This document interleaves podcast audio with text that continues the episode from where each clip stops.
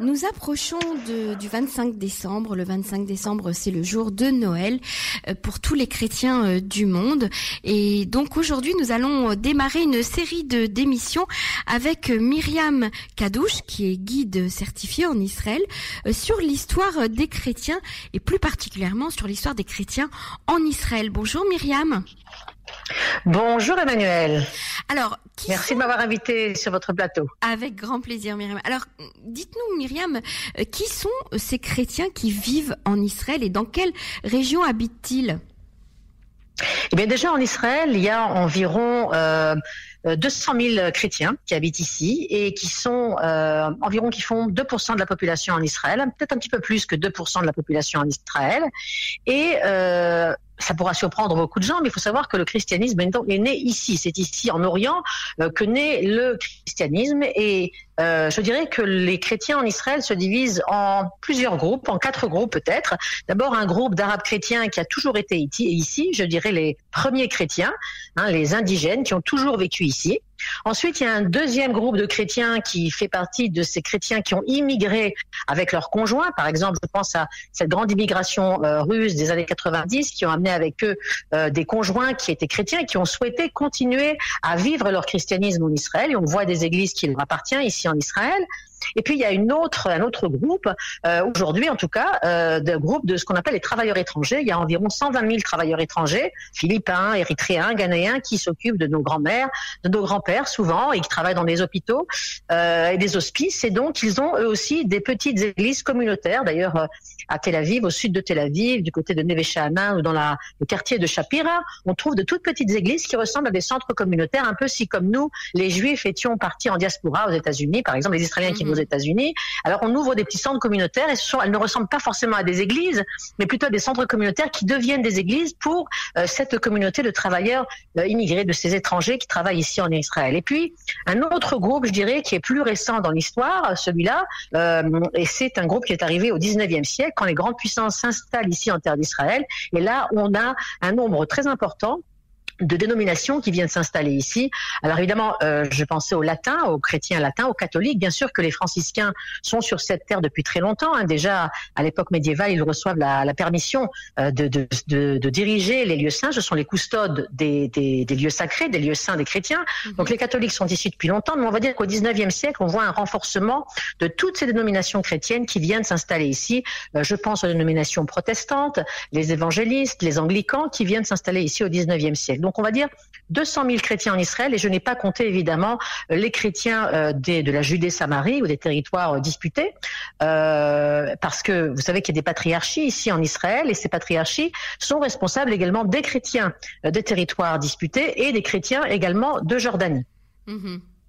Alors, euh, où habitent-ils euh, Pour répondre à votre question, ils habitent, alors évidemment, les trois grandes villes chrétiennes en Israël, on les connaît, c'est Bethléem, Nazareth et Jérusalem. Et là, je vais par ordre chronologique quand on parle du christianisme, puisque Bethléem, euh, c'est la ville où Jésus-Christ va naître. Nazareth, c'est la ville de sa jeunesse, là où il grandit. Euh, Jésus adolescent. Hein, puis ensuite, il part autour de la Galilée faire son ministère. Et puis, Jérusalem, évidemment, c'est la ville, euh, la ville de sa mort, euh, de son enterrement et de sa résurrection. Donc, dans ces trois grandes villes, évidemment, il y a une communauté très, très importante euh, de chrétiens. Mais bien sûr, toute la Galilée en Israël, qu'elle soit là-bas en basse Galilée et en haute Galilée, nous avons un nombre très important de chrétiens, arabes chrétiens, comme on appelle, qui sont israéliens. Hein. En Galilée, ils sont israéliens. Alors, ils sont arabes, chrétiens, israéliens, palestiniens dans leur peut-être dans leur coutume, on va dire comme ça. Et là, on pourra faire une déconstruction si vous le voulez. Euh, alors, je pense aux villes comme Fasuta, je pense aux villes comme Elia en Haute-Galilée, je pense à la ville de Djish, Djish Gush Khalav, hein, qui s'appelait à l'époque romaine Gush Khalav, hein, Yohanan de Gush Khalav, qui était un soldat euh, qui s'est rallié à la cause, à la, révolte des Hébreux en 70 à Jérusalem. Euh, et donc, il Gush Khalav, qui est une ville très importante des Maronites, car les Maronites sont très importants ici en Israël. On on, parle d'environ 15 000 maronites ici en Israël.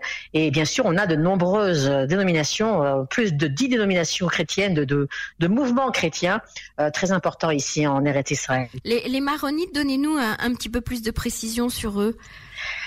Alors les maronites euh, sont très intéressants. C'est vrai que la majorité d'entre eux euh, viennent du Liban, mais les maronites, c'est en fait c'est une, une un groupuscule qui sort de, du christianisme au 3e, 4e siècle, parce que Saint Maroun, Maroun était un saint qui s'est installé dans les monts du Liban, dans les hauts monts du Liban, mhm. et il méditait toute la journée. Donc c'est un saint homme, et si vous voulez, c'est le patron des maronites. Donc Saint Maroun, les maronites sont issus de ce de ce saint homme qui s'appelle Saint Maroun, et effectivement ils sont originaires du Liban. Mais évidemment, quand on parle de, de des, pays. Euh, vous savez que l'Empire ottoman était énorme. Il n'y avait pas les, les, les goulottes, les frontières qu'on connaît aujourd'hui. Et l'Empire ottoman s'étendait euh, sur des milliers de kilomètres. Et donc, on passait d'un endroit à un autre. Et le Liban faisait partie, évidemment, de mm. l'Empire ottoman, comme le faisait cette Palestine ottomane où nous habitons aujourd'hui, qui s'appelle Israël. Et donc, les Maronites se sont installés, euh, évidemment, il y a ici également dans cette région. Et ils sont environ entre 15 000 et 20 000 Maronites. Euh, qui sont, si vous voulez, de rite, euh, je dirais, de rite euh, oriental. Alors, ils sont, ce sont des, Israéliens. ils, leur liturgie est en araméen, et d'ailleurs, ils se considèrent araméens. Euh, mhm. Vous savez qu'il y a quelques années, en 2014, Shadi Khaloul, qui est un maronite araméen, qui dirige la communauté euh, euh, maronite de, de a demandé au Misra d'Apni de marquer dans sa Théodat qu'il n'était pas arabe. Il dit, je ne suis pas un mhm. arabe, mhm. je suis un araméen. Les araméens et les hébreux ont, ont, toujours travaillé ensemble. Quand on lit la Bible, on a toujours été des shootafim, des partenaires, parfois ennemis, mais parfois partenaires, et nous sommes araméens, nous ne sommes pas issus euh, de la branche arabe. Alors comment euh, vivent comment vivent ces communautés euh, chrétiennes qui sont en fait toutes différentes, qui viennent d'horizons différents? Comment vivent-ils ensemble? Est-ce qu'il y a est-ce qu'il y a une vie communautaire des chrétiens? Ou est-ce que chacun vit un petit peu dans sa communauté, dans son groupe, dans son coin?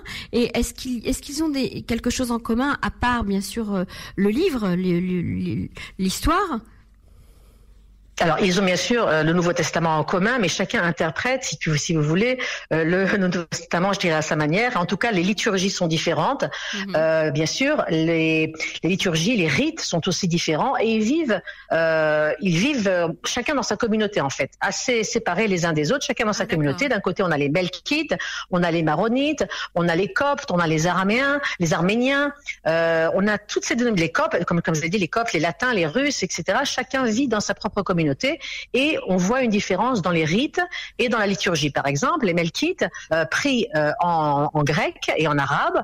Les latins vont bien sûr vont prier en latin euh, il y a des communautés, tout à l'heure je, je, vous, je vous citais, je vous parlais de ces travailleurs, ces, immigrés, ces travailleurs étrangers qui étaient ici en, en, Israël, qui ont leurs petites églises dans le sud de Tel Aviv. Et eh ben, sachez euh, qu'on prie en hébreu. On lit le Nouveau Testament et les prières se font en hébreu. Ah hein, les enfants qui naissent ici de ces travailleurs étrangers prient en hébreu. Mhm. Le Nouveau Testament traduit en hébreu. Donc on voit donc des communautés qui vivent, qui sont très différentes. Alors par exemple, juste pour vous donner euh, quelques quelques quelques des différences euh, de rites, eh bien par exemple le baptême euh, chez, par exemple, chez les orthodoxes, c'est différent du baptême chez les catholiques, les catholiques latins. Par exemple, le, le, baptême est effectué en trois immersions euh, chez les orthodoxes, alors que chez les catholiques, on pratique une immersion en une seule fois. Mhm. L'Eucharistie, qui est très importante, qui fait partie des sept sacrements chez les chrétiens, qui est extrêmement importante, l'Eucharistie, donc c'est l'hostie en français. Hein, par exemple, chez les orthodoxes, ils utilisent un pain qui est fermenté, alors que chez les catholiques, c'est un pain azim, si vous, voulez, un pain sans, sans, euh, sans levain, et qui est de, de forme ronde. Alors que chez les orthodoxes, c'est un pain qui a, qui a, qui a levé. Hein. Alors soit on le donne avec la main, soit avec une cuillère. Il y a des manières différentes, si vous voulez, euh, de pratiquer l'Eucharistie. Donc on pourra, on pourra voir ces différences euh, dans ces différents mouvements religieux. Et ils s'entendent bien entre eux ou pas? Alors, euh, dans l'ensemble, oui, ils sont unis autour euh, de Jésus-Christ, autour bien sûr de cette euh, du christianisme, de la, christologie bien évidemment, mais il peut y avoir des différences, des différences entre eux, comme on pourrait dire. Alors j'allais presque dire Ashkenaz et Séfarad, mais c'est plus que ça encore. Plus, ouais. hein, ils se voient souvent avec une certaine méfiance quand même, et ils ne se marient pas entre eux, pas toujours entre eux. Pas mhm. toujours entre eux. Il y a quand même une certaine méfiance euh, entre euh, tel ou tel mouvement. C'est sûr que les parents préféreraient euh, que leurs enfants se marient dans leur propre dénomination, bien évidemment. Mhm. Alors, est-ce que ces chrétiens qui vivent en Israël font partie de ce qu'on appelle les chrétiens d'Orient Et est-ce qu'on peut dire que en Israël ils sont en sécurité par rapport à d'autres endroits? Alors effectivement, ces chrétiens qu'on a ici en Israël pas tous, mais la majorité, effectivement, 60% et plus encore sont ce qu'on appelle les chrétiens d'Orient, puisqu'on a quand même un nombre assez aussi non négligeable de chrétiens latins. D'ailleurs, il faut savoir que le mouvement melkite est un mouvement qui s'est allié au pape. Pourquoi il s'appelle melkite de Meller? À un moment donné dans l'histoire, au 17-18e siècle, il décide de se rallier à la cause papale pour des raisons politiques et économiques. Donc ils font, si vous voulez, ce sont des chrétiens d'Orient, mais qui se sont liés au pape. Donc ils ont quand même une, mm-hmm. si vous voulez, une, une, orientation occidentale, si vous voulez. Donc ça, on en parlera si vous voulez dans un, une prochaine émission, qu'on pourra, on pourra détailler cela. Mhm. Euh, mais euh, comment se sentent-ils? Eh bien, ils se sentent très très bien puisqu'Israël donne toute liberté de culte à qui il voudra, et donc ici, ils se sentent tout à fait en liberté. Euh, mais ça dépend encore une fois à qui vous posez la question. Si vous posez la question à notre ami Shadi Khaloul, qui est maronite de Djish, eh bien évidemment qu'il a fait l'armée et lui il préconise, il demande à tous les tous les chrétiens d'Israël de faire l'armée. Hein, il, il en fait que tout le monde fasse l'armée. Il lui-même lui-même il est parachutiste à Tsahal, hein, Mefaket Tsahal, et, euh, et lui il vous dira qu'on est tout à fait en sécurité, qu'il n'y a qu'en Israël où les, les chrétiens sont en sécurité, puisqu'on voit ce qui se passe autour de nous, que ce soit en Syrie ou les Coptes en, en Égypte évidemment, euh, qui sont tout à fait en danger. Mhm. Mais c'est vrai qu'on voit aujourd'hui une agira shlilite, c'est-à-dire on voit une immigration euh, de populations chrétiennes qui quittent Israël, parce que si vous voulez, les chrétiens sont dans une position très très difficile en Israël. Si vous voulez, ils sont entre le marteau et l'enclume, si je puis dire parce qu'ils sont entre ces politiquement, si vous voulez, ils sont au milieu. Hein, ils sont au milieu d'un conflit israélo-palestinien. Voilà, et entre les musulmans et les juifs, ils sont ils sont au milieu du conflit. Entre les musulmans et les juifs, voilà, exactement. D'un côté, ils s'identifient certains d'entre eux, je dirais la majorité d'entre eux s'identifient avec les Palestiniens, puisque eux-mêmes, si vous voulez, au niveau de la culture, encore une fois, qu'est-ce que c'est qu'être palestinien hein, le, le, terme palestinien est un terme politique qui, qui, qui débute au XXe siècle, mais avant cela, euh, la, la, la, moitié du XXe siècle, mais avant cela, palestinien, la Palestine, c'était une région géographique. Hein, on était palestinien, on pouvait être juif palestinien, on pouvait être euh, musulman palestinien ou chrétien palestinien, n'est-ce pas, en tant que mhm. région. Hein, cette région s'appelait la Syria-Palestina ou la, la, Palestine ottomane ou la Palestine mandataire. Donc ces Palestiniens, si vous voulez, de culture, euh, se sentent, se, sont, se s'identifient avec leurs, je dirais pas leurs frères, mais si vous voulez, leurs, euh, oui, on pourrait dire leurs frères qui sont de l'autre côté de la frontière, si vous voulez, mhm. euh, et donc ont du mal à faire l'armée. Et si vous voulez, ils sont pris encore une fois en, en, en, en étau entre le conflit israélien dans ce conflit israélo-palestinien souvent, et on voit aujourd'hui, c'est vrai, euh, face aux mouvements politiques comme Balad et d'autres mouvements, euh, par exemple, on voit qu'à Nazareth, les dernières élections, euh, les, les, chrétiens de Nazareth, par exemple, ont voté pour la majorité d'entre eux pour des mouvements politiques plus radicaux qu'on pourrait l'imaginer ou le souhaiter. C'est pour ça qu'Israël a justement tout intérêt à soutenir ces chrétiens afin mhm. qu'ils ne partent pas. Comme je disais tout à l'heure, beaucoup d'entre eux partent, quittent Israël parce qu'ils ne trouvent pas vraiment leur place. Alors si par exemple Bethléem a toujours été la ville des chrétiens. Jusqu'en 48, il y avait une majorité de chrétiennes, 60%. Aujourd'hui, ils sont à peine à 20%. Mhm. Nazareth, la ville chrétienne par excellence, avec cette très très belle église de l'Annonciation. D'ailleurs, je fais une visite mardi prochain à Nazareth. Eh bien, euh, aujourd'hui, à, Nazareth, vous avez également 20% de chrétiens seulement. Mhm. Un petit peu plus de 20%, entre 20 et 30% de chrétiens. Mhm. Donc, il y a également une majorité de musulmans. Les musulmans euh, dominent et domine également au niveau idéologique et convainc de plus en plus de chrétiens à se rallier à leur cause. Alors merci euh, beaucoup Myriam Kadosh déjà pour cette présentation euh, euh, générale des, des chrétiens en Israël.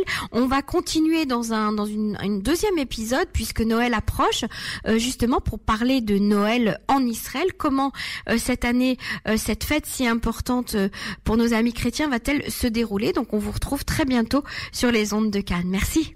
Merci beaucoup Emmanuel, merci beaucoup et je souhaite à tous les auditeurs un Chag plein de lumière et à très très vite.